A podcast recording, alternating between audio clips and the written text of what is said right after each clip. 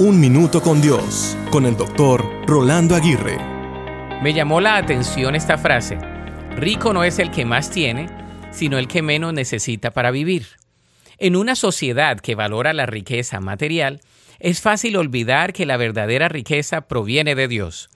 La riqueza terrenal es temporal y frágil, mientras que la riqueza de Dios es eterna. Por lo tanto, la verdadera riqueza se encuentra en una relación cercana con Dios. El libro de Proverbios dice, Conmigo la sabiduría hay riquezas y honra, bienes duraderos y justicia. La sabiduría y la relación con Dios nos proporcionan un tesoro eterno.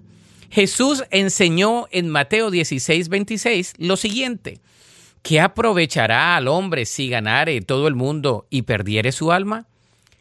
Nada en este mundo puede compararse con la riqueza de tener una vida en comunión con Dios.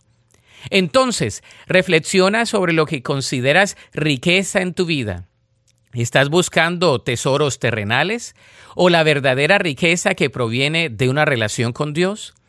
Al poner a Dios en el centro de tu vida, encontrarás una riqueza que no puede ser corroída ni robada, una riqueza que perdurará más allá de esta vida.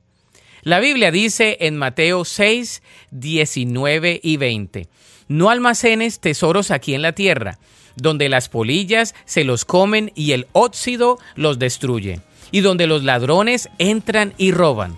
Almacena tus tesoros en el cielo, donde ni las polillas y el óxido no pueden destruir y los ladrones no entran a robar.